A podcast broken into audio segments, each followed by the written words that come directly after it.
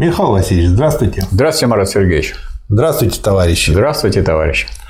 Такой вопрос. Михаил Васильевич, начал изучать классиков и читаю по совету произведения последовательно.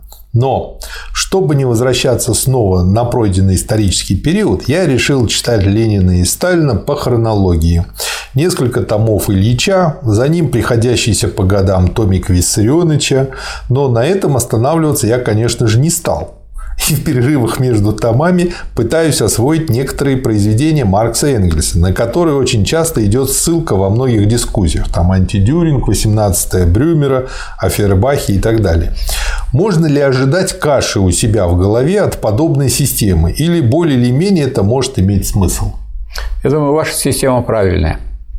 Правильно, я бы только ее охарактеризовал так. Вам нужно э, взять такую главную нить. Главную нить, конечно, дает Ленин.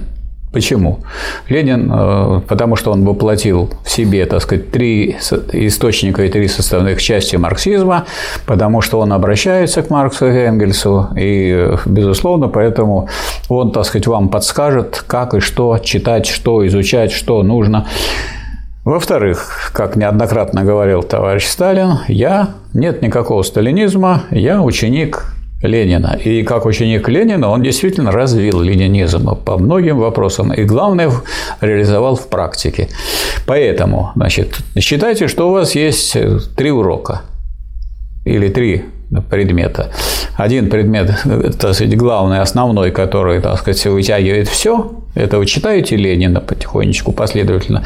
Будете вы Сталина читать одновременно с этим, это другой урок на другом дополнительный. дополнительный урок читайте, потому что это вам поможет лучше понять Ленина, его, так сказать, гениальность, его важность и нужность. И в то же время, когда вы закончите Ленина и будете продолжить читать Сталина, а вы уже его читали, вы увидите, что действительно он верный ученик Ленина, и он продолжает ту линию на э, борьбу за социализм, за превращение э, капитализма в коммунизм, сначала в первой фазе, потом в высшую фазу, и тогда у вас будет цельная картина. В то же время фундамент, как известно, можно упрочить.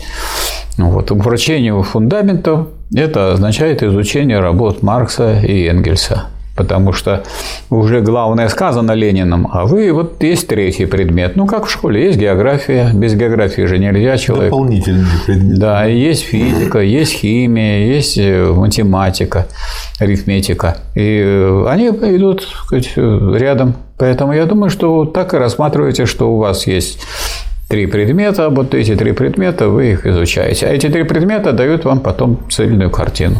Я думаю, не надо бояться каши в голове еще каши потому, не что автор вопроса, он исторически подошел. Да. Ведь он же изучает хронологически да. и просто дополняет это, да. как бы стволом идет Ленин, да. а в дополнение Сталин, Маркс. Вот, вот если бы у вас было, так сказать, по времени все это перепутано, тогда непонятно, какую роль эта работа было. играла для других вещей, для следующих событий. А тут есть еще и движение истории. Потому что Ленина еще, кроме того, что там есть теория, там есть просто движение истории. И у Сталина есть движение истории. Э, я хочу только добавить вот то, что мы советуем сначала всего Ленина, потом Сталина, потом Маркса с Энгельсом. Как бы это такой стандартный вариант движения, который тоже очень хорош, и он еще хорош тем, что еще и повторяешь потихонечку. Потому что, да. проходя Сталина, повторяешь многое Ленина и дальше развивает. Потом э, возвращаешься, когда к истокам, опять де-факто лучше начинаешь понимать и Сталина, Понятно. и Ленина. Это вот плюс того подхода. Э, и его плюс в том, что не нужно держать в голове много фактов. Берешь и одну книжку последовательно проходишь. Э, в случае вот этого вопроса, то, что вот предлагает автор вопроса, в случае этой методики нужно понимать, что аналогия такая. Если в первый раз мы Э, берем и как бы плуг и пашем землю воткнули на небольшую глубину и постепенно углубляемся, то здесь он сразу глубоко воткнул, потому что параллельно добавил Сталина, параллельно Энгельса, Маркса. Да. И вопрос, хватит ли просто автору вопроса усидчивости. Хватит. То есть это для очень настырных, настойчивых, усидчивых, волевых людей. Для настырных не хватит, а для настойчивых хватит.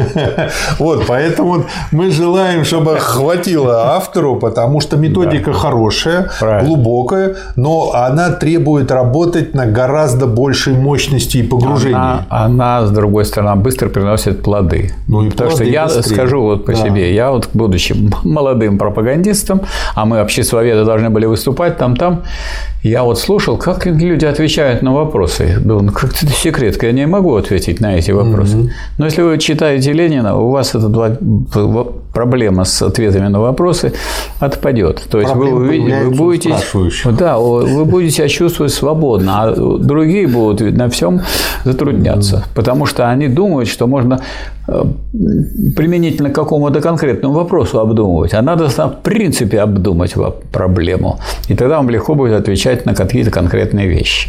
Мгм. Хорошо, в общем, система хорошая. Хорошая, да. И если она автору подходит, Да, отлично. потом расскажете, Да. поделитесь опытом. Да. Спасибо, Михаил Васильевич. Вам спасибо. Спасибо, товарищ. Успеха!